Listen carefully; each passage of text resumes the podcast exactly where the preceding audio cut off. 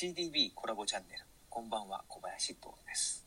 この番組は CBD 配合の歌舞伎コーヒーを開発中の吉田理央小林徹がライフスタイルの中で CBD と関わることの面白さを伝えていく番組です、えー今回は第2回の配信に引き続き1月27から29日東京ビッグサイトで開催した、えー健康博覧会で、えー最新の CBD アイテムを見に行ってきたのでそこでそれぞれが感じたことを話していきたいと思います。ではレッツゴー。レッツゴーはいいか。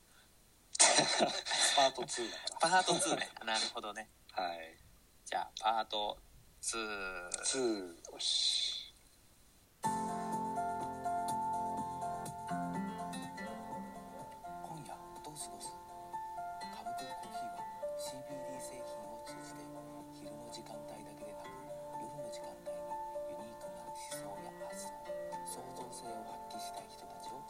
します。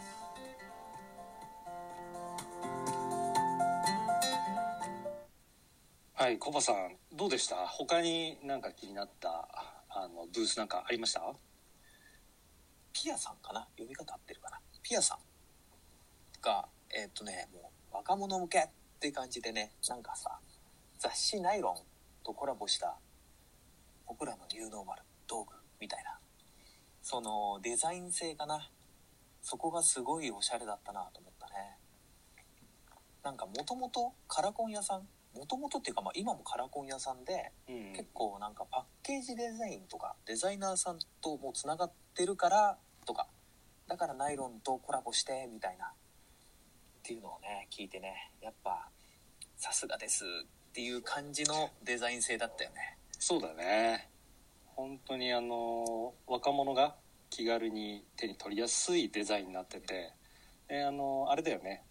あの、ドン・キホーテでも今 CBD 製品って結構置いてあるんだけど、結構あの、ドン・キホーテに置いてある CBD のパッケージって、まあデザイン面では結構ゴリゴリなんだよね。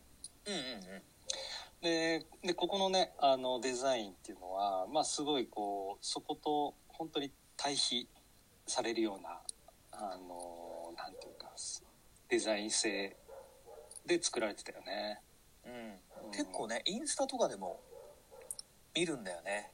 うんうんうん。道具こう若者が。若者？まあ若者がさーって吸って。うん。結構ねかっこいいんだよね。そうだよね、まあ、価格帯もね随分あの手に取りやすい価格になってて、ね。うんうんうん。2980円だったかなで500回ぐらい吸えるっていうね。ああ言ってたね。うん。ね、なかなか、あのーイノベーティブな商品だなーなんてちょっと思ったりしたんだけど、デザイン性もね高くて。そうだね。うん。あれ僕はね買っちゃうね。あそうだよね。うん。うん。僕はねえっとね結構渋いところなんだけど、まあ、気になったブースっていうのがあのスカイグリーンジャパンさんね。こちらはですねあのーまあ、種子の研究からですね、まあ、最終製品まであの世界一のヘンプ企業を目指すみたいな、まあ、企業コンセプトがあるっていう、まあ、会社さんなんですけど、まあ、実際あの中国に自社工場があって、まあ、認可されてる中で、えっと大麻を栽培しているっていう、まあ、そういった、まああの自社でこう畑を持ってそれで種から育ててるみたいな、まあ、そういうとこすごい面白いなと思ったし、まあ、あのもちろん中国だけじゃなくて、えっと、ヨーロッパ各国とか、まあ、カナダ、まあ、カナダはあの大麻解禁完全にされてるんですけど、まあ、そういったとことネットワークを持ってて、まあ、あの CBD ももちろんそうですし CBD だけじゃなくて、まあ、朝の実の製品朝の実の製品とか、まあ、あのヘンプのあの繊維を使った商品、まあ、展開っていうのもしてるみたいですね。でだから逆に言うと CBD に関するその商品っていうのはまだあんまり作られてないみたいでなんかあのねブースの中であの CBD キャンディーとかチョコレートのなんか試作品みたいのが あったんだけどあのちょっとキャンディーの方はあの なんていうんですかねペロペロキャンディーみたいな大きさになっててあの手に取りやすいんだけれどなんかこう大麻草のこうマークがついてるみたいなねもうゴリッとしてたね。ちょっとまだね。試作品ですって言ってたけう、ど、うん。うん、だからねさっきの他のそのデザイン性が高いって言ってた、うん。まあ、ピアさんかな？あの、うん。の商品とはまた違ったあの、展開の仕方で結構面白いなと思ったしなんかそのえっとまあ大麻をねあの畑で育て育ててて、まあ、あの太陽光のなんか、えっと、太陽光パパネルみたいのを設置してそこであのある種自自給自足みたいな形で、えっとうん展開してるっていうことも言っててなかなかあの面白い会社だなと思ったしだから今後どういう展開するのかなっていうのが結構気になったね。なんかね、うん、SDGs 的なところでもね、そうだよね。うん、すごいね。ここ長かったもんね、リオくんね。長かった。あのーなんだろうな、なんかね、こう、うん、そうだね。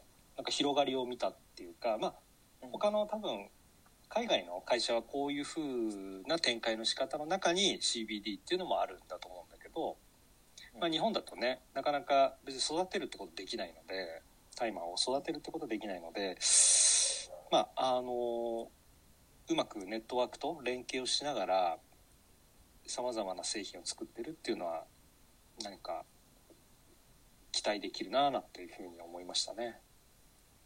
なるほどね。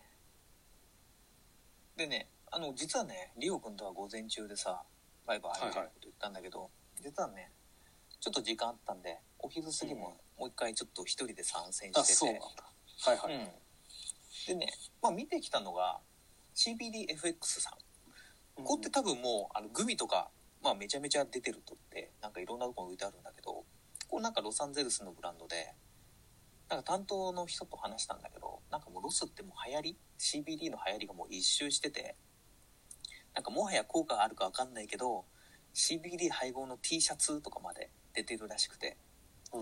だからそういったロスみたいなところなんでもう全部あったねアイテムは。コスメだったりバスボムだったりあとアスリート向け？あ筋肉痛を和らげるとかさ。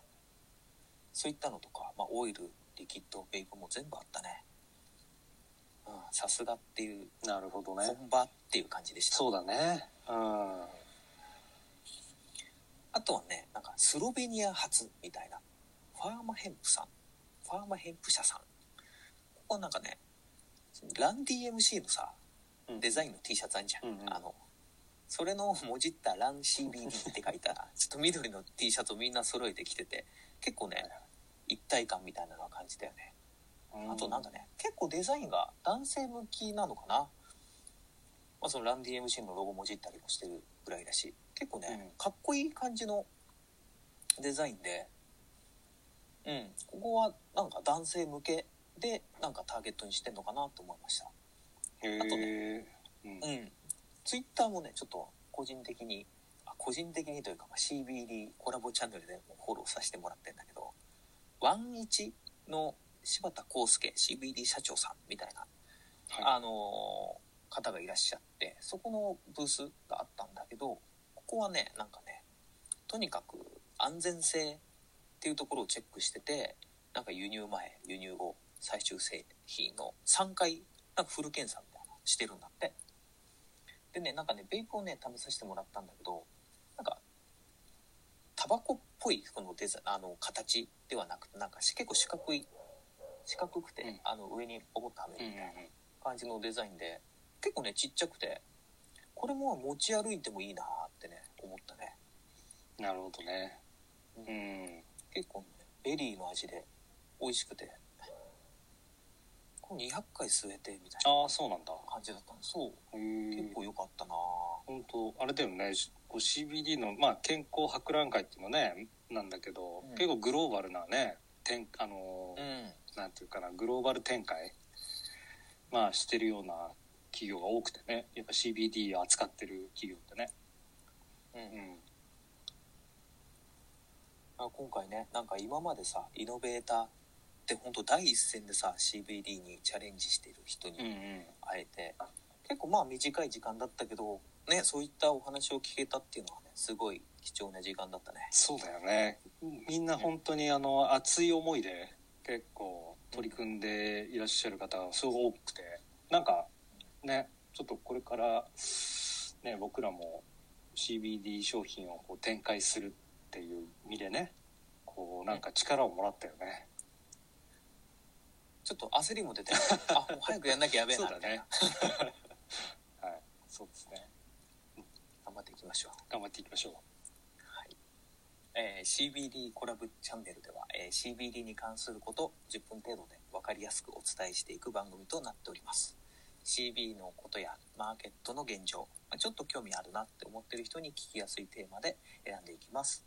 あとはね自分たちで開発してる歌舞コーヒーもお伝えしていきますのでこんなテーマでやってほしいとか質問やお問い合わせは Twitter の CBD コラボチャンネルからお願いします。どしどしお願いします。